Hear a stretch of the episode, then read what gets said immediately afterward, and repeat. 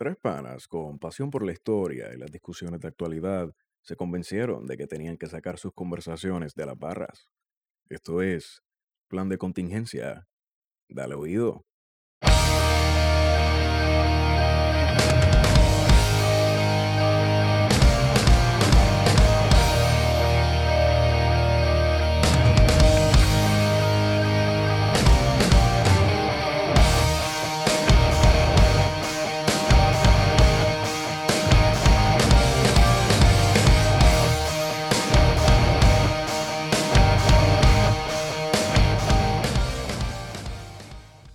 Gracias por escucharnos, suscribirse y mantener este proyecto a flote que se llama Plan de Contingencia. Plan de Contingencia da la impresión de que es una conversación de tres panas que no tienen nada que hacer los viernes, pero es un poquito más que eso. Hoy me encuentro con la grata presencia presencial, me gustó ese término, me gustó, de mis dos bellos colegas, principalmente Esteban Gómez. Saludos. Y de el chiquitín, el pulgarcito, el hombre de los 6'5, con la voz más llana y hermosa que te llena de paz emocional, Warionex Padilla. La, estamos? la voz de la razón del podcast. Sí, es como. La voz, de, la voz de, de- de Wario es como un Morgan Freeman que te mantiene como que ahí. bo- Allow me to explain. Ya, empezamos bien, estamos como que cómodos. Como que cómodos, son feísimos. Bueno, semana que se une a las últimas semanas que hemos trabajado que no dejan de estar candentes. Semanita de lucha, disparates y de mucho pepper steak, digo, pepper spray. No, eso fue una notita, la- al pepper steak de, el pepper steak en la cara de Wario.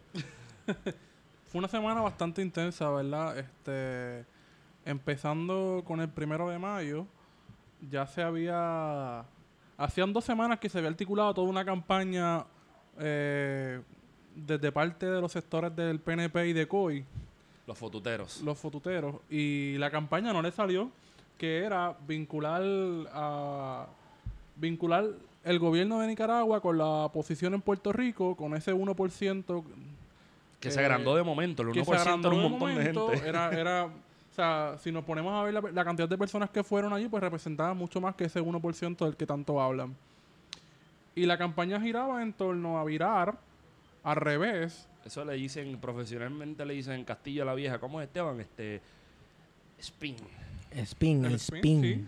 El famoso de quiénes spin. eran los malos, quiénes eran los buenos. Entonces, ahí David Colón nos dio un poco de esta semana, después de ese yello que le dio del primero de mayo, en el que la narrativa era virar quiénes eran los criminales, Cuestionarles eh, también. cuestionarles. Eran los manifestantes, eran los maestros, eran los estudiantes, eran los obreros, eran todo el mundo menos la policía. Y la policía como víctima. Entonces era, era un poco, era bien loco cómo, cómo David Colón articula eso y vira ese discurso este y lo convierte, se lo apropia eh, y lo convierte como en, en el discurso oficial del gobierno. Yo no escuché mucho a Dávila. Y bueno, yo no escuché prácticamente a Dávila ni a nadie. ¿Alguno de ustedes monitoreó a. No, no, yo no. Yo no. A no. Quique Cruz, no. A yo no Quique lo escuché, Cruz. no. Yo, O sea, yo él no- él escuché siquiera- esa basura esta semana. Oye, qué fácil, qué fácil es conversar ahora que no estamos súper explotados de correr y caminar millas. Sí. Este, estamos ya un poquito con los ánimos menos caldeados del lunes.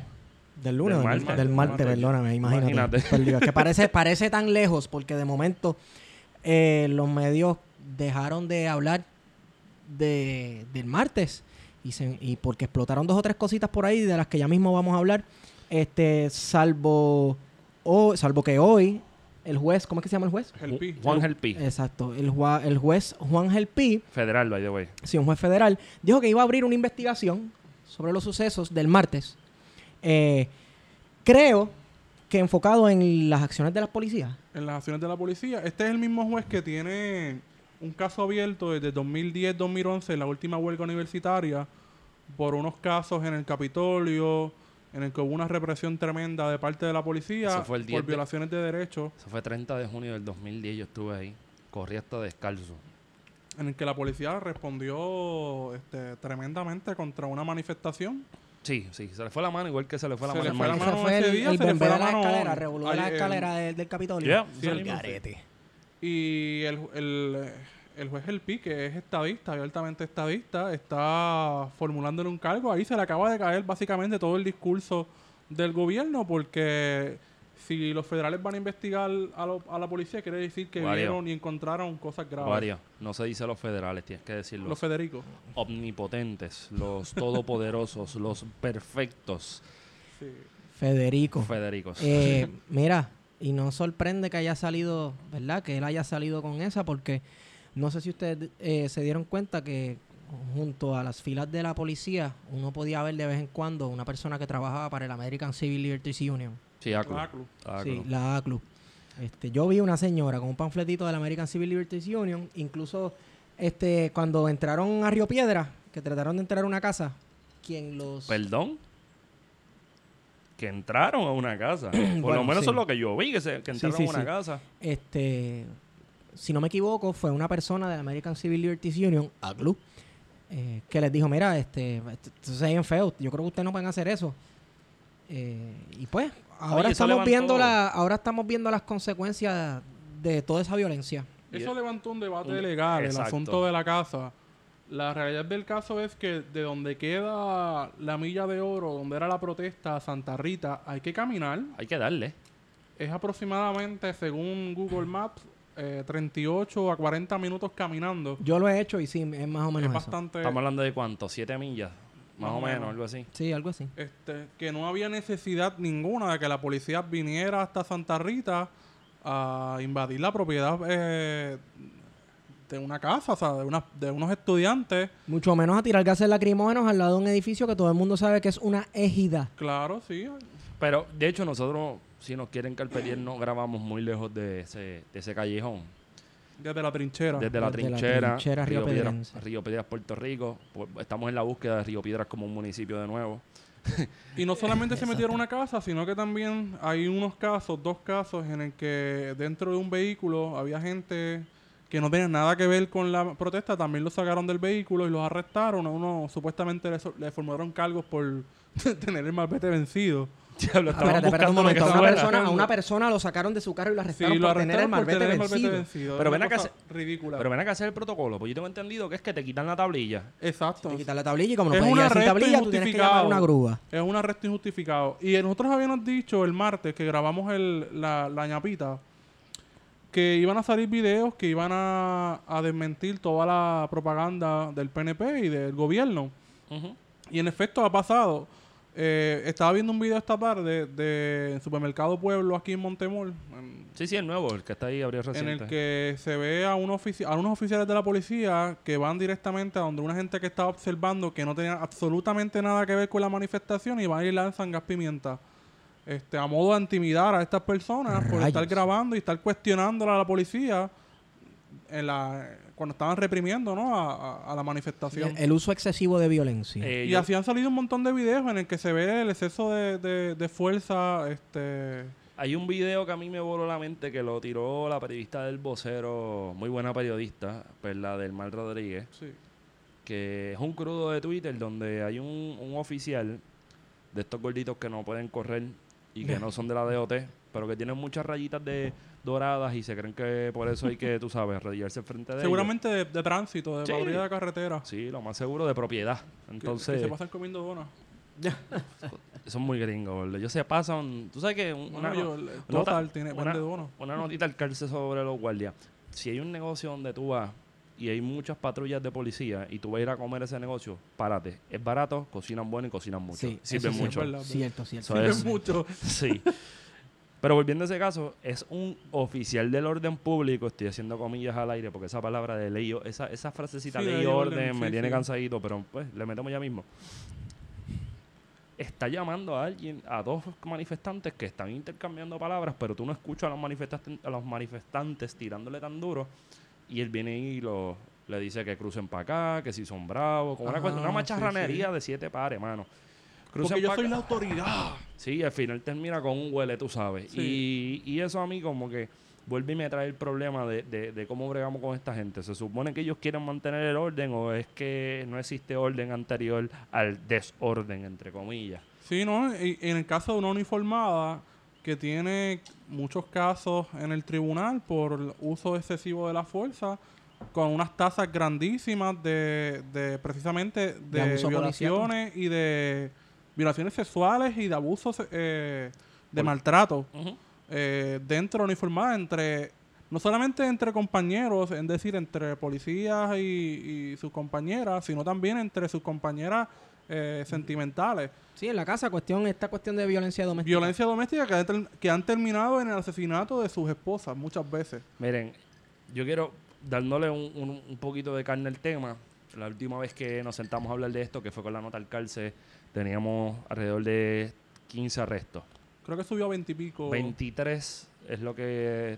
A la mayoría los estuvieron más de 24 horas sin someterle cargos. Todavía no saben qué cargos son los que les van a someter porque Tampoco. hay una vista. Están bueno, si, buscando. si tuvieron que inventarse que te arrestaron por un malvete, Sí. ¿sabes? Oye, interesante, ahora que tú dices lo del malvete, porque estaba viendo, me- eso lo vi ayer, que la periodista de Jesús, este, que trabaja en Noticel, este, Adriana Salamón. Adriana de Jesús, compartió una, un videíto y un tweet en el que dice que a los que esté, el que fueron los que arrestaron en la casa, Los hermanos. la policía amenazó al papá de que lo iban a arrestar próximamente a él.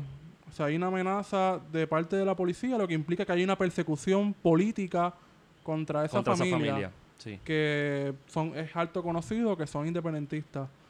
Lo que Espérate, ellos es- amenazaron con arrestarlo en otra ocasión, En otra como que ocasión. venimos por ti, sí, Sí. metiendo miedo. metiendo mie- y lo que está diciendo eso es que esa práctica que en los 90 el papá de eh, Papadoc Papadoc Rosselló había pedido perdón entre comillas a, a- a cientos miles de independentistas por la práctica del carpeteo está otra vez Sí, está reviviendo. está reviviendo Y quizás fue porque no se fue nunca. quizás por- fue porque no se fue nunca Sí. Este, sabemos que la, el FBI nunca entregó esas carpetas, que la policía entregó una parte. Este, Del FBI hay unas pocas, pero es más reciente. Es más Sí, ¿no? Y no solamente eso, las que entregó, tú las ves y están todas tachadas con Sharpie que tú no lo más importante nada. no está. Exacto, lo más importante, las partes más represivas están todas tachadas con Sharpie que tú no puedes hacer nada. Y Así eso- que eso así tenemos que denunciarlo Eso es porque opinión de eso historiadores. Es, eso es algo bien importante, el asunto de que estemos otra vez en esas prácticas represivas de carpeteo que se remontan a los 60, 70 y 80 en que en el independentismo estaba... Ajá. Les voy a traer algo a ustedes que les va a gustar. Porque a ustedes les gusta siempre cuando yo llevo la discusión para esa esquinita. Eso es lo que yo tengo mangado. Oye, esta, e- esta gente, el estadoísmo puertorriqueño, anhela pertenecer a la gran corporación. Ajá. Pero, a la gran corporación, eso es importante. Claro. Pero todas y cada una de las acciones represivas que ha tomado, digamos Luis Fortuño, digamos Pedro Rosselló y, ¿por qué no, Ricardo Rosselló? No, no tienen ningún tipo de, de- de, digamos, de... ane- O sea, no armonizan con cómo se dan las represiones en los Estados Unidos, sino que todo lo contrario se parece más a una república bananera en los 60 y los 70. Claro Y que sí, hecho, es- 100%. Tú ves la represión de las represiones en Puerto Rico bajo el gobierno de Rosselló, de los dos Rosselló, de, de Papadoc y, de Baby Doc, y, For- y Fortunio, y se comparan mucho a las represiones que habían bajo Johnson en Vietnam, que fue la última vez que yo recuerdo haber visto grandes, bueno, en Seattle, la batalla de Seattle por el, el- pero ya ese es otro contexto, pero hacía manifestaciones de derechos civiles, este, Antiguerra, eh, antiguerra. manifestaciones pacifistas No que cerraban habido las universidades. Exacto, no ha habido ese tipo de represión en Estados Unidos en mucho tiempo. Y en Puerto Rico, que es una colonia de Estados Unidos. Aquí reparten cantazos Aquí como reparten- repartir boletines. Sí. Entonces Noticel hizo una, una... Saludito Jonathan Lebron. De verdad que Noticel hizo tremendo trabajo eh, informando sobre el primero de mayo. Entonces hicieron una nota sobre los primeros de mayo. Creo que fue a través del mundo. Y hay uno bien interesante que es Salvador, donde es exactamente lo que pasó en Puerto Rico, que el gobierno decidió prohibir la manifestación y cortarle el paso. Y respondieron con una represión tremenda. Y entonces al- a, a esta gente le encanta compararse con otros países Pero no es compararse, sino comparar a la oposición política en Puerto Rico Claro. Sí, con lo que está pasando en otros países. coincido. Pero no comparan las actuaciones de ellos con esos países. Es una cosa bien... Es bien loca. Es bien sí, loca, bien sí. loca. Y otra cosa que quiero añadir es que la ACLU, leí hoy, si no recuerdo, fue en Noticel, eh, que, la, que la ACLU llegó a las conclusiones. Yo compartí eso con Wario y nosotros nos sentimos como que, wow, vimos el futuro. Este, no, fuimos- no, no es que vimos el futuro, es que vimos la Hicimos la lectura bien. Nos Sí, estaban sí, haciendo una bien. tremenda encerrona y yo no quería ir como cabeza de res al matadero. Porque realmente lo que sucedió en ese cantito de Liberty con MCS Plaza fue entra para que goces y sal, Sal si si puedes. puedes. A mí me... Yo estaba viéndolo, como dije, en la nota al calce, yo estaba viéndolo desde, desde arriba, porque yo estaba trepado en una caseta. Tú estabas trepado en la todo. parada de la ama. Sí, este... Y... Como comunista que eres. No, hombre, no. Y eh, veía cómo los muchachos, este, la policía retrocedió un poco y los muchachos seguían entrando hacia la Ponce de León. Y aplaudiendo, exacto, celebrando. Y atrás, y atrás, en algunos bocacalles, se iban acercando en formación los policías. Y me acordó a los recuentos de Julio César. Ya Feto va a enchismarse conmigo de cuando peleaba contra los celtas, de cómo Es que yo no sé nada de eso. los romanos eran pocos y los celtas eran muchísimos y los celtas al estar desorganizados, los romanos siempre encontraban la maniobra con sus formaciones, ¿verdad? Que el ejército romano siempre lo identificaban por su proeza marcial y disciplina, iban cerrando filas, cerrando filas hasta que rodeaban a las multitudes celtas y lo que se formaba era un despingue. ¿Sí? Me- me- sí, me acordó a eso y eso fue lo que pasó el martes. ¿Qué pasa? Que fue adrede. Lo tenían planeado desde el principio. Estoy contigo, pero esto lo que sí me acuerda era una cita del gran Cacho, no recuerdo si es Cacho Santiago de No Te Duermas, que decía en los años 90, golpe sin desquite no es golpe, espera la segunda parte. So, esa, pa- esa- ese enunciado filosófico resume lo que pasó el martes. El martes realmente la respuesta del, del Estado, del andamiaje represivo del Estado, jamás y nunca responde a, la- a las tiras de piedra y a las botellas de agua. Lo que sí responde es, uno, a la bofeta que le dieron el año pasado al gobierno de Ricardo Rosselló, y dos, bueno, son tres, y dos, en segunda instancia, a la necesidad de demostrar que tienen el control de algo cuando realmente no tienen el control de de nada. nada lo que está pasando de aquí en nada, estos de momentos. nada. Y la tercera, demostrarle a Rob Bishop Bicho, bicho. que aquí hay un, un poquito de control. Con billo. Y con eso quiero amarrar la visita de Bishop. Que el gobernador no, apareció bicho. Todo el mundo sabía que bichos venía esta semana. Hable malo, Wario. Este. ¿Quién es Bicho? Para que la gente sepa quién es. Eh, es el, el representante de la Cámara de Representantes, ¿verdad? Es el que preside el Comité de Recursos Naturales de la Cámara. ¿Cuál es este comité? El que trata a Puerto Rico como un bosque sin ciudadano. Básicamente. Sí. O sea que nosotros estamos bajo la jurisdicción de recursos naturales. Sí, ah, Estamos bajo la. en los años 30 llegamos a estar bajo la juri- jurisdicción del Native Affairs. O sea, nosotros nos O trataban sea, como una éramos nación ahora, indígena. ahora, pero No, antes pero éramos Senado indios. Todavía Antes éramos ahí. En el Senado, indios. sí. Estamos en el, en el Comité de, de- de Relaciones Indígenas y no sé qué más. Qué. Antes éramos indios y ahora para esta gente somos fauna y flora. Fauna y flora. Sí, porque Qué bonito. Pero este comité es bien importante, o sea, porque ahí también está los Happy Colonials de Virgin Islands y los demás territorios Que, de... que by the way, quiero hacer este paréntesis. Tenemos un pana, Luis Armando, que lo queremos conco, que está en las Islas Vírgenes y está viendo un shifting de la idea de la cuestión del estatus y la colonialidad en, en las Y, islas. no, y la cuestión de la energía eléctrica y de los nuevos modelos que se pueden implementar, bien Sí. interesante. En algún momento creo que lo vamos a traer aquí, vamos a hacer una notita al calce con él y eso va a estar duro. Sí. Pero volvemos a Bishop. Pues Bishop vino a Puerto Rico, que es la persona encargada de, básicamente, en el- dentro del Congreso, la persona encargada de, la- de Puerto Rico. Porque el Congreso, eh, como sabemos, es la persona, es, el- es esta institución, Es el ente, Sí, el ente, exacto. es el ente. ente que tiene control absoluto sobre lo que pasa en Puerto Bajo la Rico. constitución, exacto. Eh, Eh, administra el territorio. Ni siquiera el presidente de los Estados Unidos es quien administra el Sí, territorio. porque antes por lo menos, bendito, el presidente escogía con el dedo el gobernador, ahora ni eso. Ahora, pues, cárguense ustedes, Congreso. Pero siempre había, o sea, siempre estaba la presión del Congreso detrás, que era el que, entre comillas, se interesaba. Pero ahora más que nunca, Yo soy PNP. ahora más que nunca con, con Bicho, que es la persona que, que una de las personas que teóricamente formuló la, La ley promesa. promesa. Eh, Sí, con el apoyo de los uno de los grandes defensores de la precisamente de los banqueros y de todos estos bonistas Sí. viene a Puerto Rico, se cantó de estadista, pero vino a Puerto Rico a mearles la cara a, a, a Baby Doc y a, y a Jennifer González. Eh, Sí, procedió, les vira el discurso. les viró el discurso Se los y viró. se las cantó y le dijo básicamente lo que el independentismo ha dicho todo el tiempo. Porque es interesante, porque cuando tú escuchas el discurso eh, anexionista, dice que es bien gracioso, esto no pasaría con la estadidad. Como que si mi abuela tuviese un manubrio, ¿qué sería, Esteban? Una bicicleta.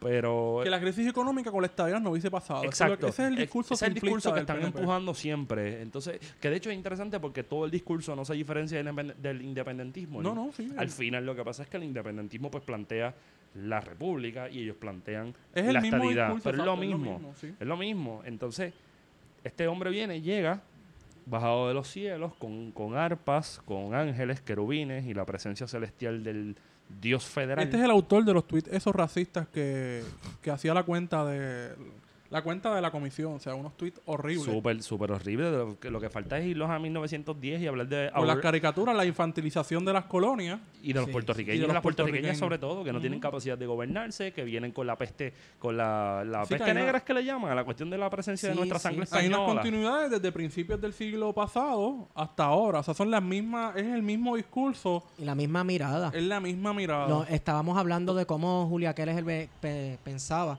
que ella venía aquí ah, como esta gran mujer que venía a salvarnos de nuestro negro destino. Y si usted se pone a mirar los muñequitos de principios del siglo XX, finales del XIX, eh, todas las naciones recién colonizadas por Estados Unidos eran como niños, que había que educarlos. In- incluso- sentados y en dentro de la de misma doctrina Monroe se hace, hay caricaturas en las que se presentan a las naciones latinoamericanas como niños. Sí. Y a Tío Sam como este padre que tiene que guiarlo. altísimo. No, no es como este padre solamente, era un muñeco totalmente desproporcionado en tamaño. Era bien grande. tenido- Siempre era cargándolos y jugando con ellos y vistiéndolos incluso. Yo he tenido la, la, pues, la digamos, el, La dicha. ve- de, la dicha de trabajar con esa con eso como parte de mi proyecto de disertación.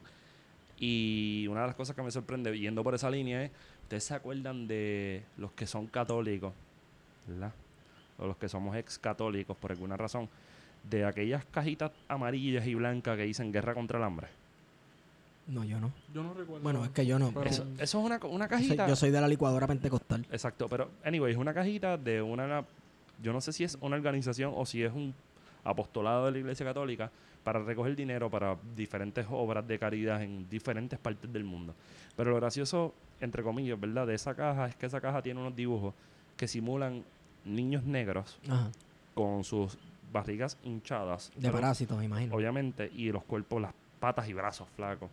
Y yo tengo una imagen de 1898 donde así aparece las ladrones, que serían Mariana, Guam, Sí. Filipinas, Puerto Rico y Cuba. Y el tío Sam que tú mencionas es un tío Sam perfecto. Es como si fuera Thor, Chris Sí, Hemsworth. un, un Ubermensch. Un un Ubermensch. Ubermensch. Y entonces es una cuestión que tiene que ver más allá de que de, del republicanismo o del imperialismo es la estadounidense. representación del, del- patriotismo. Es patriótico. La, la representación de subalterno como esta persona que necesita un mediador, una persona que lo guíe todo el tiempo. Oye, y si no nos vieran así, todavía los casos insulares no tuviesen vigencia. Exacto. Vamos a hablar claro. So, si, si no nos vieran así, ellos estuviesen empezando a resolver los casos. Y esto es mucho otra más complejo de lo que dicen los analistas de radio, que quieren todo simplificarlo como un cambio de zip code y, y- o sea, Tú vienes siempre por el medio del plato, gordo. o sea, no, no, toda esta narrativa colonial y de cómo nos construyen es, es mucho más complejo de lo que de lo que la gente quiere analizar en radio. eh, que podemos estar horas aquí de, de cómo se representa a, a len- a- a- a nosotros, ¿verdad? Cómo nos representa la, la- la metrópoli. Bueno, nos representa como nos pasa, que es que nos construyen como gente que no tiene Ujú. capacidad de gobernarse, pero están en vías A, En pero vías A. nunca, van lo van a esas llegar. vías, Sí. sí.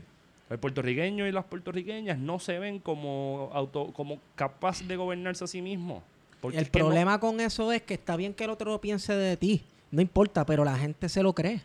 Por eso esta cuestión de que todo lo que venga de allá afuera es mejor. Por eso entonces tú esta a cuestión de, ah, que, que fuéramos sin esa bandera. Ese tipo de cosas. Por que quiero, una que quiero decir algo, y perdona que te interrumpa, Ajá. Wario.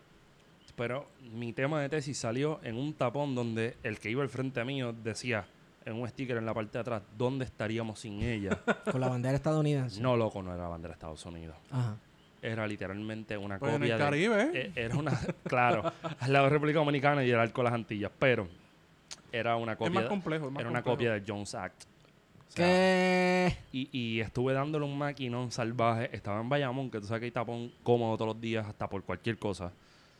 Y le empezaba el máquina y en verdad está duro, porque lo que tú estás diciendo Y un es bastión de, del PNP. Sí, sí, sí.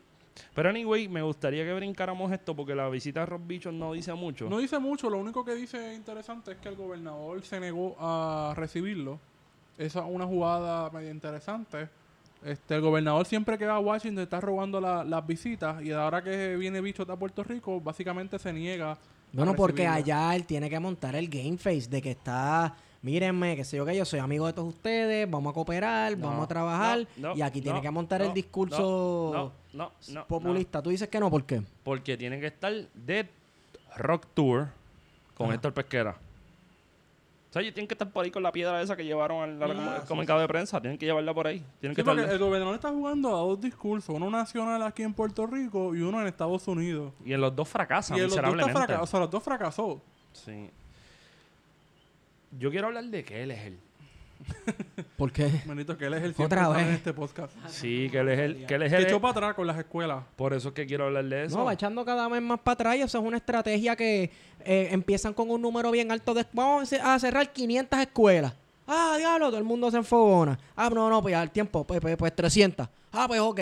Pero pues, todavía sigue gente enfogona. Y así van bajando hasta el número que en realidad quieren cerrar. Es una buena estrategia, pero como quiera pienso que Julia Kelleher es experta fildeando para atrás porque no ha hecho nada más que eso desde que la nombraron. Yo siempre dije que la- el nombramiento de ella no era un nombramiento que venía de Ricardo Rosselló.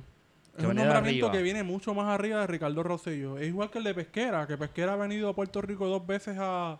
Pesquera vive en, en- en Florida, para que tengamos claro, aunque es puertorriqueño, vive en Florida. Y le gustan las la, las guayaberas Tommy Y le gustan las guayaberas, sí. este, A mí me gusta la guayabera de Viste como el típico eh, turista que viene al Caribe. Parece un cubano Parece realmente. cubano. sí, parece sí. cubano. Eh, es una- un, un tipo que tiene un largo eh, expertise en la, en la policía y que seguramente lo nombraron desde arriba. O sea, y el gobernador no se ha podido desprender de ellos dos después de tantos escándalos de pesquera con la excomisionada de la policía. Este que mucha gente crítica con pesquera ha dicho que había hecho una excelente labor. Eh, y Julia Keller, que ha hecho una pésima labor eh, administrativa, pero que se ha vendido como esta persona, una tecnócrata, que ella sabe mucho de lo que viene a hacer, que siempre está hablando de datos, pidiendo información, porque todo se tiene que tomar con un análisis ponderado. A esto, esto ha ahondado a que dentro de su, de su conocimiento no tiene ningún conocimiento. No, no Cuando va a aplicar todo lo que ella dice saber, todo lo que ella dice eh, conocer, no puede hacer un análisis ponderado como ella dice porque no hay datos primero. Eh, tuvo que venir a Abre Puerto Rico a hacer un análisis de las escuelas que iban a cerrar, vinculándolas con el aprovechamiento académico. Sí. Y ahí entonces, pues, la cosa cambió. Este, sin embargo, a ese estudio todavía le falta un poco la- el asunto socioeconómico de estas escuelas, lo, dónde es que están establecidas, la población. O sea, que todavía le falta un poco más a esta data, que, que pensaríamos que el Departamento de Educación la tuviera. ¿Qué sucede? Que tanta cosa de los tecnócratas, tanta alabanza a los datos, este culto a la información, a la verdad, y a la hora de la verdad no hay esa información. Simplemente se sentó en una tabla de Excel y empezó a eliminar la escuela. Sí, esto se va, esto se va, esto se va, esto se va. Ven acá. Eh, tal vez ella responda ese nombre, bueno, por lo menos su nombre, su nombramiento responda a cabilderos, a gente que cabildió para que la nombraran y ella vender o regalar ciertos planteles, este, privatizar Julia Keller, lo único que sabe administrar con esa misma forma que administra el DE es un blockbuster. Eso es, hay que tener eso bien claro. Para eso es lo único que Con lo que sirve. está ganando está cabrón. Sí, sí. Este, quién sabe si ella responde a ciertos cabilderos que tenían interés. No, no, de hecho es que la, la- ella tiene una compañía, ¿no? Vinculada con las escuelas charter y seguramente también con cabildeo en, en varios estados. O sea, vinculadas Y- con, con escuelas charter en Estados Unidos. En Estados Unidos, sí. Ok. Este, impulsó este proyecto en Puerto Rico, que vamos, las escuelas charter se vienen trabajando desde, Rose- desde Papadoc. Ajá. Eh, Aníbal Acevedo Vila también impulsó, intentó impulsar las escuelas charter, Fortuño, y no es finalmente hasta ahora, en esta coyuntura de desgaste eh, que hay en Puerto Rico después de un huracán, que se presenta una reforma educativa, que no es una reforma educativa como tal, porque no está cambiando el modelo filosófico de educación, no está No. cuestionando eh, eh, los currículos ni, ni la metodología que hay en la escuela. Está haciendo una serie de reformas administrativas que lo que hacen es atemperar la escuela pública al nuevo modelo neoliberal de lo que va a ser las escuelas charter, o sea, sentando las bases para una transición del modelo educativo público a uno O que sea, es un neoliberal, un, mode- un modelo descentralizado y corporativo. y corporativo sobre todo. Que todavía no se ha creado un, eh, un código, ¿verdad?, sobre las escuelas charter. Eso está en proceso. Eso no lo establecía la ley. Pero entiendo que ese- eso es lo que se está trabajando ahora y hay una gente que ya está interesada. Pero sí que él es el, como dice Feto, es esta persona que, que vino plantada desde arriba, desde afuera, y que no se va a ir cómodamente. O sea, ella va a estar... Ella dice que va a estar 10 años ahora. O sea, que, que- que eso, eso dice mucho, ¿verdad? 10 años. 10 años en Puerto Rico. Pero espérate un momento. y ese mismo término que va a estar la Junta y un poquito más. Espérate o un momento. eh, ella va a estar 10 años. ¿Porque qué? Porque ella tiene esperanza No, de no, que es su- eso es su- Ricardo. Eso es, lo que ella dice. Ella dice que ella va a estar 10 años en Puerto Rico. No es algo oficial, pero ella ya está diciendo por ahí de que... O sea, que ella 10 lo que está es Puerto tirando Rico. la indirecta de que ya de que hay que elegir para rato y que ustedes no tienen nada que ver en que haya Sí, que y recordemos que el. Departamento de Educación ha estado en sindicatura federal por problemas con el manejo de fondos federales, etcétera. Así que no me sorprendería que esta sea la persona O sea, que, que, por que él es una síndico. Que él es una síndico. Es una síndico, sí. Oye, pero a usted no le, no les resulta bien interesante que. que es gracioso. Que esta gente, como que. No tiene miedo de robarle a los federales. No hay temor a Dios aquí. No. O sea, como que no hay problema robándole. O sea, ellos le jodan a quien sea. ¿no? ¿A Dios?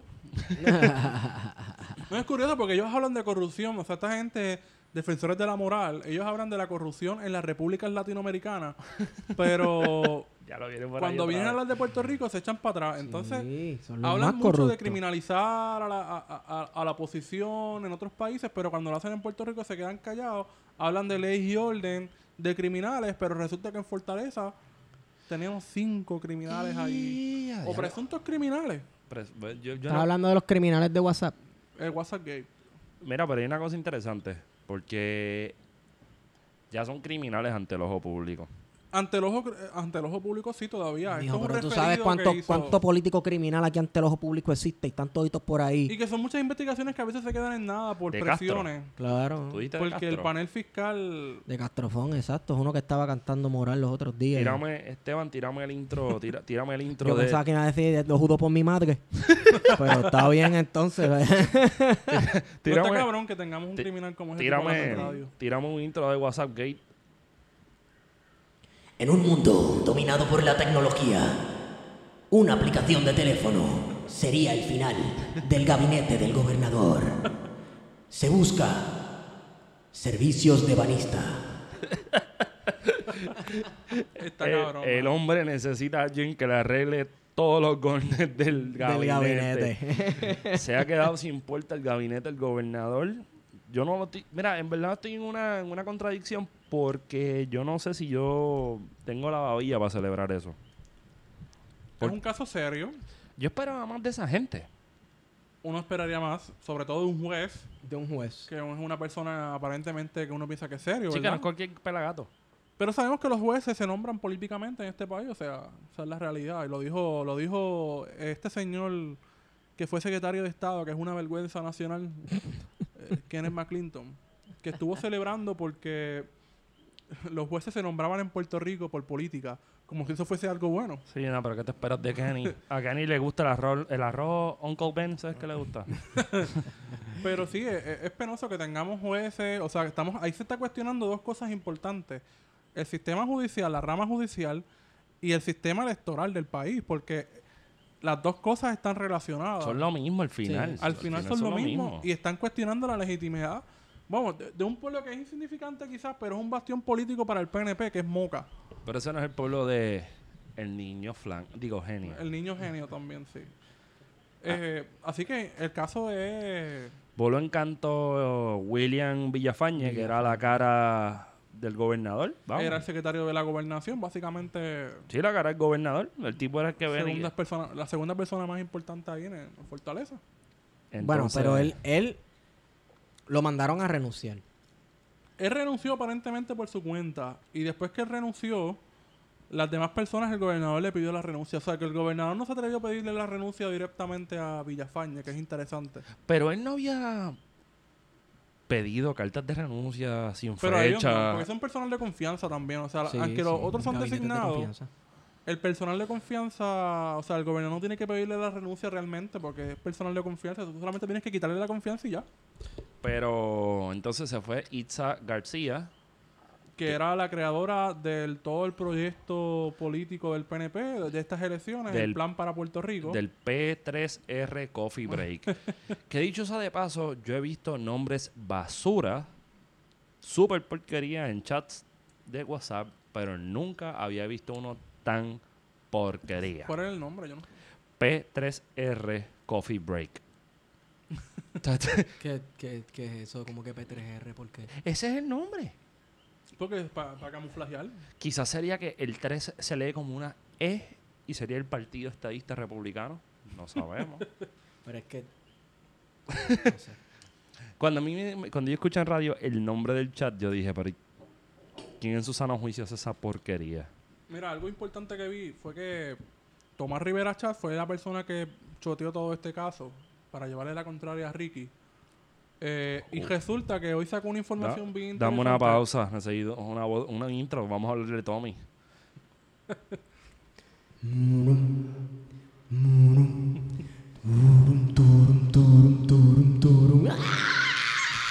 No, Estamos no hablando- puedo, no puedo gritar, no, no, no me sale la vocecita. Te jonco. Tírame la voz de Rivera Chat en español. Yo Tírame- no, yo no, yo no, espérate, espérate, espérate. Es que, es que yo no sé hacer la voz de Rivera Chat, necesito ir a un espejo y practicarla. No, no, no es eso, es que me tires la voz del intro y córtalo a Tomás Rivera Chat. Con... Eh, pichán, ¿verdad? Dale. ¿Qué dijo Tommy? Tommy Pues, es sujeto de investigación nuestro. Es un sujeto de investigación. Yo Sí. lo tengo como un referente político últimamente porque es una me- persona bien interesante. Es medio loco, Una pero sí. verdadera resistencia. La verdadera resistencia está vista. El suero de la brea. Ay, perdón, no sé qué Que recordemos que Tomás Rivera Chá fue junto a Pesquera y Doña Miriam una de las personas que articularon toda la oposición a la Procuraduría de la Mujer. Diablo, ese- eso fue en junio del 2003, algo así.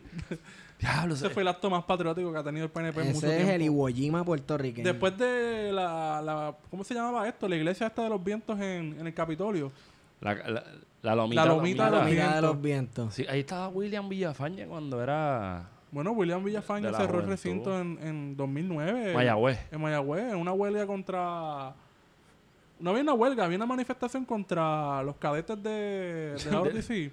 y él vino y cerró el recinto para defender Que lo que pierden el tiempo son cabrones. ok, Wario, ¿qué dijo Tommy? Ah, pues Tommy sacó una información en la que intenta vincular ahora a la presidenta del, del Tribunal Supremo, diciendo que ella fue la que recomendó al juez. O sea, que cuando se hizo la investigación y se pidió información sobre el juez para presidir la Comisión Estatal de Elecciones, la rama judicial dio visto bueno. O sea, que también intenta ahora vincular a Maite Ronot. Sí, el- es que la bomba de mierda le caiga a todo el mundo. sí, porque Y si Tommy lo está haciendo, no voy a decir nada, ¿verdad? Pero estás muy, muy, muy cargamaleta de Tommy. Demasiado. Tommy No, tiene mucho poder. No, tienes que él tiene mucho, mucho poder. Desde Fortunio tiene mucho poder. Resulta interesante que a mí no me interesa. Yo no sé si la procuraduría, la que era procuradora, que ahora Wanda Vázquez, que se llama? La, la Cuando vas secretaria de justicia. Ella era procuradora de la mujer en un momento dado, que no hizo absolutamente un carajo por las mujeres en Puerto Rico. Pero estaba en ese puesto, yo creo que fue por Tommy, porque Tommy la nombró cuando él era presidente del Senado bajo Fortuño. Yo entiendo que sí. Y ese cargo dura una cantidad, creo que son 6 o 7, 8 años, algo así. Este, nada, la cosa es que no uno puede relacionar si hay una relación directa entre los dos, de que sea una protegida, una protegida de él. La cuestión es que lo que se rumora en la calle es de, de un tal, si no me equivoco, una tal Lolín Santiago. Que era alguien, que es alguien muy importante para Tomás Rivera Chats desde tiempos antes de que Tomás estuviera en un puesto electivo. Y parece que él Está defendiendo a los de él. le molesta. Sí, se está, posiciona- Sí, se sí, está sí. posicionando. pues, es un caudillo al fin. No creo que. Creo que la única lealtad con la que él. o a, a lo único que él le, le rinde lealtad es a él mismo. Es a él mismo. sí. Y entonces. Cuando él ve que está tambaleando el gobierno. Y específicamente la figura del gobernador, pues entonces él empieza a jalar hacia su agua. Y es un tipo que tiene Una malicia política. Ah, no, increíble. estúpida. Y es un demagogo de primer orden, porque lo mismo, te, lo mismo te cae a palo que te dice que está a favor de cualquier cosa que no le Sí. importa. Pero lo interesante es que no me interesa nadie de los que cayeron en lo del chat, porque primero pasó suficiente tiempo entre enero y hoy para Sí. que tomaran una... eh, Y hoy que estamos hablando que estamos a Fue 4 una de fecha importante porque esto salió el día después de- del primero de mayo. O sea, Ex- Exacto, sí, es sí. El, el, el timing, como le dicen, ¿no? Eh, Mal timing. Esta gente va de mal timing, hermano. Sí, ¿sabes? sí. entonces, como que el gobierno quería seguir con la campaña y de momento le explota un escándalo grandísimo que es en, el- en la rama de, de- de gobierno, en la rama principal. Tuvieron, tuvieron que abandonar el plan de estirar el chicle de las manifestaciones de mayo, del Los primero de mayo. astrólogos están locos porque no pudieron manejar la situación, estuvieron en silencio.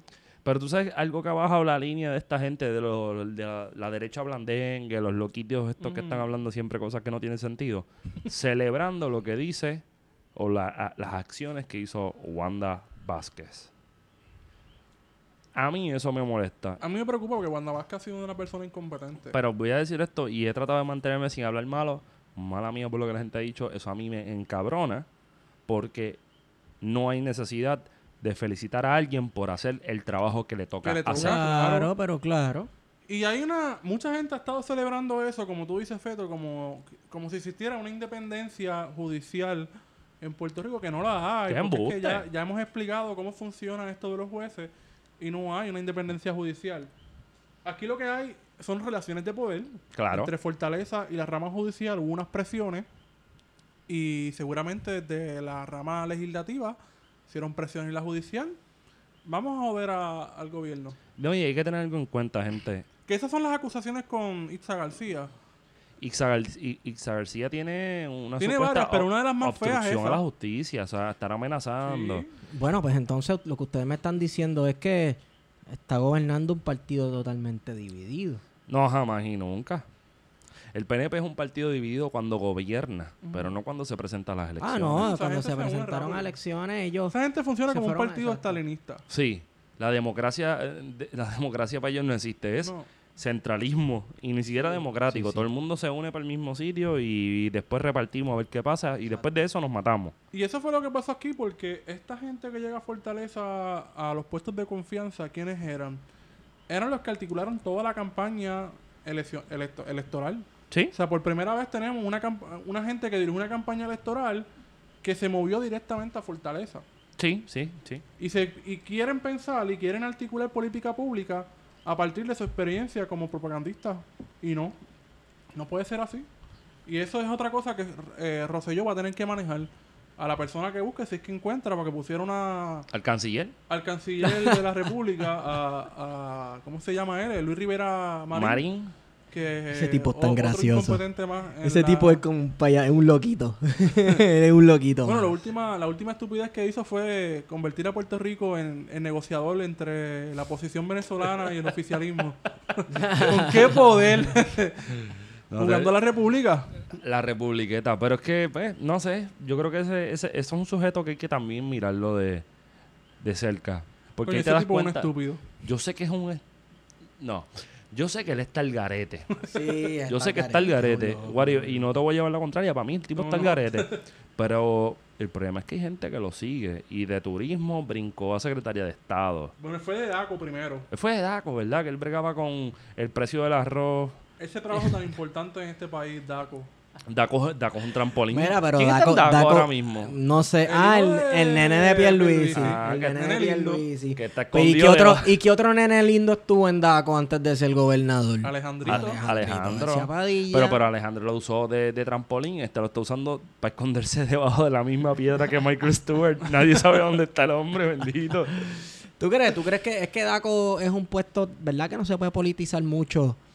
Que no se puede coger mucho fuego, mucha candela. ¿Quién fue el primer secretario del DACO? ¿Eso no fue Federico Hernández, Hernández Denton? Yo no tengo Ah, la no. menor idea. En el recuerdo. 72. Yo no tengo la menor idea. Ah, yo creo que yo tengo de esas informaciones que son inútiles que uno tiene en la cabeza. Una de esas es eh, el que DACO aparece con la crisis del petróleo. Anyway. Que La- antes era la Comisión de Servicio Público el que hacía ese tipo de cosas de los precios y demás, según tengo entendido, ¿no? Yo no recuerdo O había nada. una rama dentro del Departamento del Trabajo que se, se encargaba de los precios y demás. Yo había leído algo en, en una investigación que estaba haciendo. Papá, en, Pero wow. en Puerto Rico se inventa una agencia y la mueven de un lado al otro como si fuera a vender. Y le crean Claro. a esta agencia, le crean 20 mil y pico de dependencia. De dependencia, sí. Anyway, para cerrar el WhatsApp Gate, les quedó bien feo, Corillo. Mira, la- por si acaso, la grabadora nos está diciendo los batteries. Este.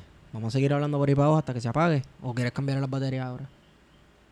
Porque tú dices eso en audio. ¿Ah? Dale, cámbiala. Estamos de regreso después de otro fatídico momento donde la batería nos tira la mala. Y nos quedamos hablando de Wanda Vázquez.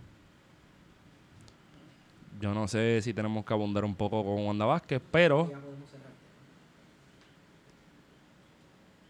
Está, estás apagado, Esteban. Estoy apagado. Creo que podemos cerrar el tema. Eh, yo cerraría tema diciendo que el WhatsApp Gate, no quiero darle mucha profundidad, pero fue una puerca que no es que no la hace, o sea, el PNP salió porque los tiraron al medio, pero no significa que los, que los rojos tampoco hacen esas cositas. Claro, obligado. Deben haberlo hecho un montón de veces. Mira, lo más triste de todo esto es que eh, yo no sé si William Villafañe es abogado. Sí lo es. Isa también, ¿verdad? Sí, Sí. eh, no- hay ¿Dónde 15. hubiesen terminado Hay un cuando se hay la un gobernación de, de Ricardo abogados. Rosselló? ¿Dónde hubiesen terminado? Eh, como jueces del TPI o como jueces del Tribunal Municipal de Jayuya. De Jayuya. En Jayuya fuesen tremendos jueces. Eso es lo que está cabrón. Como le pasó a Vance Thomas. Como le pasó a Ramos, Adame, al juez este que Ramos, están investigando. que es un que es un puerco, o sea, Ramos para mí es un puerco, pero anyway, Era este tipo que si tú estás trabajando en la Comisión Estatal de Elecciones y tú sabes la situación que hay constante, el puño que le tienen a la Comisión Estatal de Elecciones, usted quédese callado, usted no tiene que estar dando entrevistas. Pero el tipo empezó a hablar de más, a meter las patas, y Tomás Rivera Chá solamente tuvo que ir a los récords legislativos, ¡tap! Y Aquí está la y información. partirlo. y partirlo. Partido como están los estudiantes del sistema universitario del Olvidados país. por el gobernador. Que hablando de eso, hubo asamblea esta semana. Eh, ¿o ¿Alguno de ustedes estuvo presente? No. Yo ya no soy estudiante de la Universidad de Puerto Rico, este, por eso yo no asisto a las asambleas y debo confesar que no las extraño. Este, ¿Cómo tú vas a decir eso si las asambleas son los espacios más democráticos posibles que pueden haber dentro de la universidad? Son, mira, yo, yo sé, yo sé, yo puedo leer el tono cínico tuyo, pero las asambleas son un espacio muy democrático. Son importantes, sí. son muy democráticos. Estoy jodiendo, pero... No, sí. pero es que la verdad son muy, yo voy a joder, son muy democráticos en la medida que la gente trae temas estúpidos fuera de lo que de lo que tenemos que hablar. Porque hay una cosa que, que a mí me molesta mucho y es esta cuestión de que las asambleas a veces, compañeros y compañeras, y perdónenme lo que voy a decir, puede ser que me caigan chinche, pero vamos. Hay una cosa que debe ser lo importante y lo que apremia, y hay otras cosas que no necesariamente, no es que no se pueda, pero no necesariamente se tienen que, que se luchar pueden desde la trabajar en universidad. asambleas de facultad, porque muchos de los problemas que se traen en una asamblea nacional, en una asamblea general, Ujú. son cuestiones de facultad y hasta de departamento. Entonces, en la estructura de gobernanza universitaria, se empieza desde de, de los departamentos. Hay un representante de departamento, Hay concejales. hay un representante por facultad, hay concejales, hay senadores. O sea, si la gente conociera ¿Cómo, cómo, funciona, funciona? la Yep. universidad, no pasarían este tipo de cosas. Pero que traen cualquier tema, perdónenme, irrelevante, cualquier estupidez a discusión yo no en sé el si es que pleno. existe la clase esta de UNIF. ¿Cuál? Introducción a la vida universitaria. No existe en, en Río Piedra. Es que en Mayagüez hay una clase que se llama Introducción a la vida Es universitaria. que yo soy, yo soy un, yo soy un, No. yo soy un poquito más viejito que ustedes dos y en mi caso, cuando eso se convirtió parte del, curri- del currículo, ya llevaba dos o tres añitos en la Sí, que ya no lo puedes universidad. tomar. Pero si, si este, este curso trabajara un poco el asunto de la gobernanza estudiantil y, la, y, y cómo funciona la universidad, muchas veces nos evitarían discusiones tan estériles que pasan en las asambleas de estudiantes.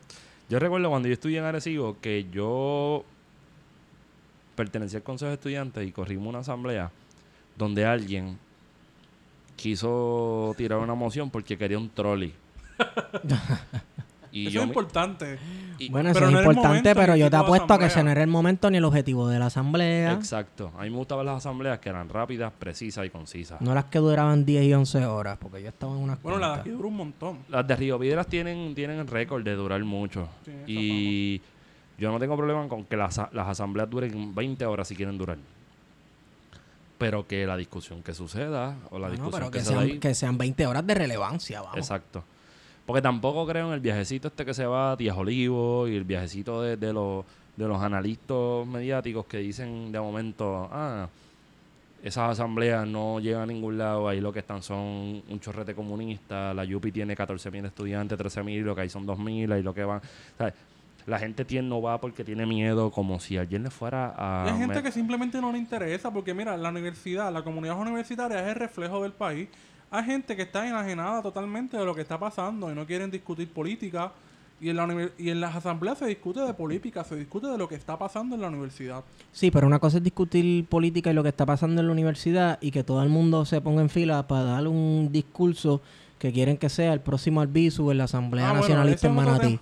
Se van en unos viajes discursivos y un montón Sí, de cosas y se que pierde el sentimiento de, de los estudiantes para avivar y para empujar la línea. Yo entiendo eso de los compas. Sí, Lo- pero también se da la cuestión de este es mi momento de brillar.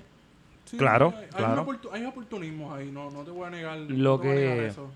Lo que sí quiero dejar claro a los compañeros y compañeras que nos, que nos oyen, que son miembros de específicamente de la Universidad de Puerto Rico, En Río Piedras. recinto de Río Piedra, es que no podemos estar impulsando paro porque sí. Es que el paro no puede ser el objetivo. El paro no es el objetivo. lo- Y entonces parece que el, el- ayer las discusiones que yo vi o leí en Twitter giraban en torno a que ellos pensaban que como no aprobaron paro es que significa que la comunidad universitaria rechaza combatir a lo- el aumento en los créditos eh, y el aumento en la matrícula. Y cosa que no tiene que ver, no tiene, tiene que ver nada para que ver. nada. No, no, no, eso, eso se sabe. Simplemente están rechazando este método de lucha en este momento dado, en este, en este instante. No significa que más adelante lo, están apro- lo, lo vayan a apoyar. En, Mira. que en este momento dado no están las condiciones dadas, o están las condiciones y hay que construirlas. es algo, es algo que yo vengo viendo. Yo creo que las condiciones de la creación de un movimiento estudiantil sólido están.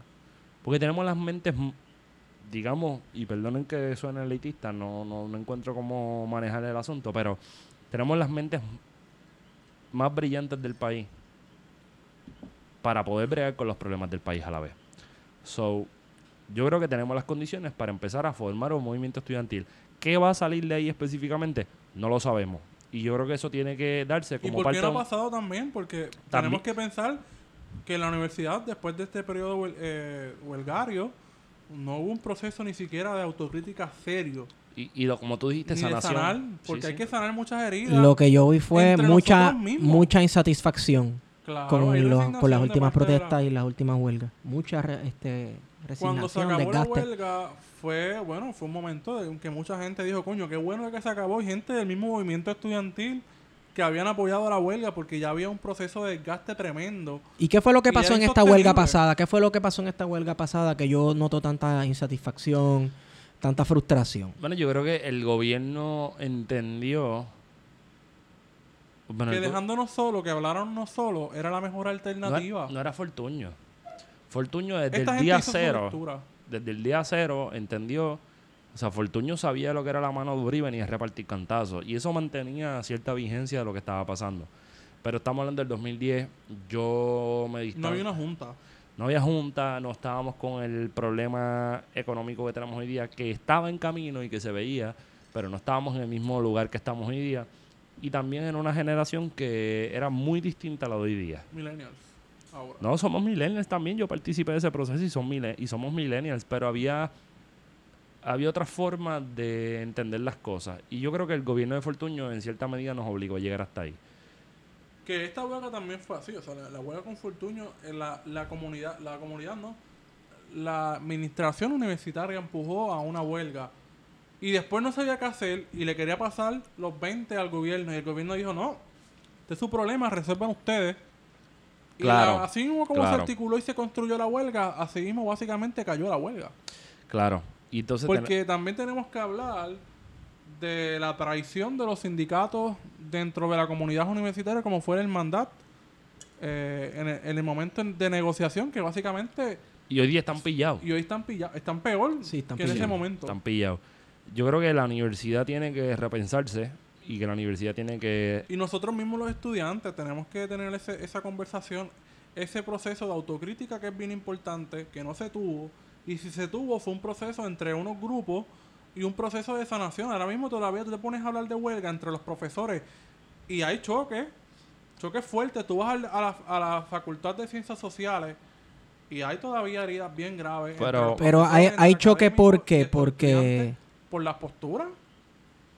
hay choques porque por la forma en que se llevó a cabo la lucha, porque estaban en desacuerdo con huelgas, este, ¿por qué exactamente pudo haber choques en ese Bueno, por las movimiento bulgario? posturas que se tomaron en a participar o apoyar la huelga o no. Hay una, una serie de académicos que estaban de acuerdo con un proceso huelgario. Y no es que estaban de acuerdo, sino que decían, pues mira, si los estudiantes decidieron esto, lo vamos a apoyar. Porque somos consistentes. Como los hay, que hay gente que siempre está en ese, es la clara. Es y se clara. respeta eso, claro que sí. No estamos de acuerdo, pero como ustedes decidieron esto, pues yo lo voy a apoyar. Y hay otra gente que no, que quería imponer su postura neoliberal, vestida de, posmoder- de posmodernidad, como era la gente de sociales. Ya esto aquí. Pero vamos a hacer el rescate de Carlos Pavón Ortega. Eso fue una ganancia. Papo Pavón viró del giro lingüístico postmoderno a una postura muy radical. Papo, ahora es que te quiero. Si nos, si nos escuchas, Volvió a los, a los brazos de Marx. Papo, si tú nos escuchas en algún momento, ahora es que te quiero. La Siempre, siempre te, siempre te respeté, pero Nación Postmortem y del viso Madonna, medio duro. Te perdono. Vamos a dejarlo ahí. Pero yo creo que volviendo a eso, Es una fuera. encrucijada, Héctor, esto de la universidad realmente. O sea, pensando que, que en este momento en que la Junta, la Junta de Gobierno aprueba un aumento en la matrícula de 115 dólares, que es una cuestión procesal, porque ya esto está aprobado o se da por sentado en el plan fiscal de la universidad que aprobó la Junta de Control Fiscal. Ujú. Eh, una cosa procesal que se hace y también un aumento en la matrícula de los graduados. O sea, que pasamos de pagar en promedio unos 3 mil dólares al año A 6 mil. a 6 mil. Estamos hablando de que la Universidad de Puerto Rico, como vamos a hablar como institución social, va a pasar de ser de la, la más acce- accesible, entre comillas, porque queremos una universidad más accesible para el pueblo de Puerto Rico, a ¿qué? Interamericana, Sí. sagrado. Aún así sigue siendo un poco más bajo, entre comillas. Claro. Pero esto no significa que estas universidades van a, a- o sea, van a aumentar también los precios. O sea, va a haber un efecto en cadena también Va con las universidades con eso, privadas. con eso yo estoy claro que va a haber un efecto en cadena como parte de la oferta y la demanda, pero este aumento redundará en mejores condiciones para los estudiantes o es solamente para seguir ni en jalando para la condiciones caja. para, los estudiantes ni en condiciones laborales para los profesores que están en Coincido, coincido. Pero esto es para pagar, esto es para pagar deuda, porque Y yo, también, o sea, ¿cuánto va a ser la ganancia de este aumento en matrícula? No va a ser mucho. yo quisiera saber si en efecto la Universidad de Puerto Rico tiene El cálculo no se puede hacer todavía porque como ha estado fluctuando tanto la, la matrícula eh, a consecuencia del huracán, sabemos que la cantidad de gente que solicitó a la universidad fue mucho más bajo. hace- O sea que la gente que se gradúa versus las que entran, hay una... El discrepancia. Hay una sí, discrepancia. la- Este- de ahí sale la fórmula de la tasa de retención y todas esas cosas. Eso es un problema serio. Eso es algo que se tiene que tomar. Me imagino que ya para diciembre tiene que haber una estimación de cuánto se va a generar con este aumento. Pero de todas formas no va a ser lo suficiente como para pagar este y resolver los problemas de la universidad. Este, lo que sí tenemos que, que, que pensar es en cómo en tener los objetivos claros, porque no tenemos los, los objetivos claros. O es la Junta de Gobierno, o es la Junta de Control Fiscal, o es el gobierno. Yo creo que tenemos que establecer bien claro. ¿Son los tres? ¿O es uno? ¿O cuál es? Es bien fácil, porque esto es como la Santísima Trinidad.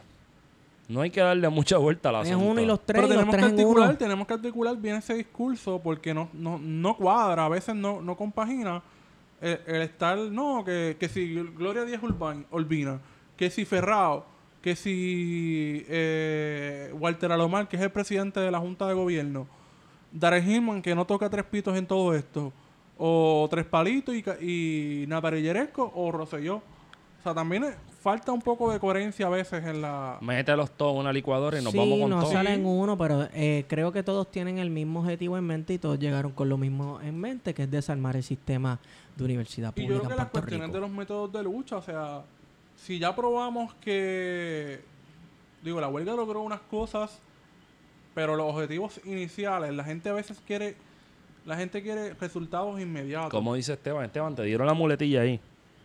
Te dio, te ¿Qué dio. quiere la gente? ¿Qué es Esteban? lo que Es quieres? lo que quiere satisfacer necesidades inmediatas. Gracias, Claro. Esteban. Esteban tiene. Eso hay que hacer una camisa que diga eso. Pero es cierto, Esteban tiene razón. O sea, Claro. la gente quiere unos resultados. La huelga no dio esos resultados inmediatos, al contrario, que otro tipo de problemas. Hay unos compañeros acusados que todavía tienen un proceso judicial. Que tuvieron caso hoy, no sé cuál es el resultado. Y, mis saludos y toda mi solida- solidaridad Igual, con el corillo, ¿verdad? Sí, igual. Eh, yo estaba leyendo de, de Juan, estaba de Juan eh, Collazo, estaba leyendo una autocrítica que hizo sobre el proceso judicial y muy interesante, una persona muy crítica. Eh, Que no deja de ser una cabronería lo que están haciendo. están haciendo una cabronada con ellos, el- Sí. el- la administración universitaria. Este, pero yo, digo- yo le digo a mis compañeros de universidad que no nos enfoquemos tanto en este asunto de la paralización del recinto, porque es que eso no puede ser el objetivo del movimiento estudiantil en estos momentos. Esto es algo que se puede dar orgánico o se construye, Pero, pero sí- en este momento no, es, no, no iba a surgir orgánicamente. No, no, por reacción espontánea no, no No. iba a suceder. Y si, y si era ese el caso, se moría rápido. Sí. Claro. So, yo creo que hay que construir algo que, que de hecho lo conversé con, con Jonathan Lebron por Twitter, que tenemos que crear, o sea, si tenemos el, el capital humano para crear movimientos amplios y movimientos, digamos, entre comillas, estoy haciendo comillas al aire, inteligentes, tenemos que basar un discurso a partir de lo común y a partir de esos puntos donde gente que no cree, que no estamos, digamos, sintonizados en las mismas ideologías nos encontremos. Sí. Porque al final estamos hablando del proyecto cultural, político y económico más importante del país, que es la Que la Universidad de universidad. Puerto Universidad Rico. Puerto y que tenemos que tener algo bien claro. Y, y quizás esto me van a caer chinche. Y es que, ¡Se joda! sí, pero es que tenemos que tener, o es la universidad lo que queremos cambiar, o es el país. No podemos ambas. Coincido. Un paso a la vez. Queremos a veces hasta cambiar la constitución. Y, y la El gente habla de cambiar la constitución y el planeta. Y, y la gente ni siquiera sabe cómo se cambia la constitución. No conoce lo largo que puede ser ese proceso. Entonces, yo pregunto. O la paz mundial, no, no se significa, puede. esto significa que en estas asambleas donde se discuten estos asuntos estudiantes, Hay cosas tan estériles como pedirle al señor Iván Bar, que un agente mafioso de la policía, Que, sigue, que mala mía, sigue siendo un cabrón. un hijo puta Mala cabrón mía. malo. Sí, pero ok, pero ah, Pero que- repudiamos, repudiamos a, A Iván Bar. a Iván Bar. Y él ni Y siquiera él se está enterado. temblando del miedo. No, pero es que eso no, eso todo el mundo sabe que se repudia toda acción de violencia de, por ¿Y qué vas a parte hacer? de, la, de las Estudiante le va a enviar un instituciones. email. Que, Exacto. va- vas, que vas, vas a ir a Es arrestos especiales. Mira, esta- Iván. estas cuestiones Esto es para Iván, el- el- los, los estudiantes de la UPI te mandan esto y él va a decir como que, que carajo, eso a mí me importa. Exacto. Y también irse en, en viajes de este es mi momento de brillar y tirarse discursos que la independencia de Puerto Rico, esto y lo otro, y discursos nacionalistas y esas cosas, cuando eso no es lo que se está así. Hay que madurar un poco el discurso, pero eso es Vamos, parte de... vamos. Y voy a ser abogado del diablo porque yo no creo en la pendeja esta de estar haciendo discursos nacionalistas.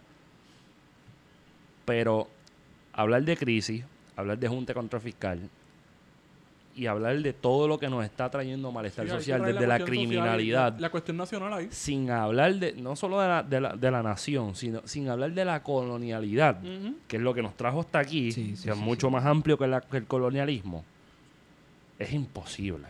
So, a los compañeros y compañeras que están en la UPI, mi respeto que siempre van para adelante, a los que se quitan, Bueno, póngase Y a ahí me, ahí me incluyo yo porque, o sea, en un momento dado, nosotros hubiésemos querido estar en la asamblea, pero... Yo por también, pero tenía compromiso. Anyway, compromiso, sí. hay Y que, uno se desliga de momento, pero... hay que traer un discurso, varios. Y con ese discurso no tenemos que matarnos mucho. Pero voy contigo para hacer, para resumir lo que dijiste, el que mucho abarca poco aprieta. Y nosotros tenemos la, la posibilidad de cambiar las condiciones dentro de la universidad. Pero lo que no nos, nos puede limitar eventualmente es la creación de un discurso, de un discurso que apela al país. Al país, sí. Y ahí puede ser que haya un punto de partida. Primero con la universidad y la gente se va a dar cuenta de lo que está pasando en la universidad y va a decir, coño, la- los universitarios tenían razón. que siempre han tenido razón. Que siempre hemos tenido razón, sí. Siempre, sí, la- no es que la razón la, cargue- la, la carguemos por el mango, pero, pero sí hemos estado un poquito más adelante de lo que están diciendo los demás. Y, y en esa medida yo creo que tenemos que aspirar a la creación de un discurso que unifique el país y que diga, mira, mano, esta gente no está por tirar piedras, por joder, sino esta gente sabe lo que está haciendo. Porque también tenemos, y mirando el primero de mayo, también tenemos un gobierno que odia la universidad y todo lo que conlleva a la cuestión de lo intelectual y del libre pensamiento. Sí. Porque llegar desde Atorrey a la Balseiro, al refugio. Lo a odian Santa porque la universidad ha sido un frente de lucha ideológica en contra principalmente. Pero eso no es real, Esteban. ¿Tú crees que no? Eso no es real porque siempre plantean que la universidad está llena de comunistas, socialistas, pelú y qué sé yo qué carajo. Y al final, realmente, los que son comunistas, pelú y socialistas son menos de la minoría, son cuatro gatos. Y me Pero lo que dice en este esa. importante es que la universidad siempre ha sido un ente crítico contra el Estado, contra el gobierno. Ahora, otra, otra, otra cosa es que dentro de la universidad no nos estemos hablando con el país. La universidad no le está hablando al país. No, no, no. Nos seguimos hablando nosotros mismos, desde la, desde la academia, nosotros los estudiantes de nosotros mismos. Decimos que vamos a ir a las comunidades. Pues hay mucha gente que está haciendo trabajo comunitario. ¿Cómo eso se ha trascendido a aportar a la lucha? Pues mira, yo realmente no sé. Y no quiero ser tirarme un Jay Fonseca aquí de la vida. pero tenemos que repensar eso, de estar hablando de que vamos a ir a las comunidades, porque si empoderamos a las comunidades, las comunidades van a ver que este es un problema real y se van a unir a la lucha. Pues mira, eso hay que ponerlo, hay que problematizarlo. Sí. No, no estoy diciendo que es falso, tampoco que es cierto, pero hay que, hay que tomarlo con pinza. Y lo segundo es que la universidad en todo este periodo de crisis ha estado aportando. Hay académicos serios como José Caraballo Cueto, que es en el, eh, está en, en el recinto de, de Calle y que ha estado aportando eh, a la discusión. Edwin Izarrimor en Mayagüez. Este, Héctor Cordero desde afuera, un saludito a Héctor Cordero que está allá este, en este SUNY. otro ¿eh? profesor que también es de Mayagüez, que se me, se me escapa el nombre, Alameda, José Alameda. José Alameda.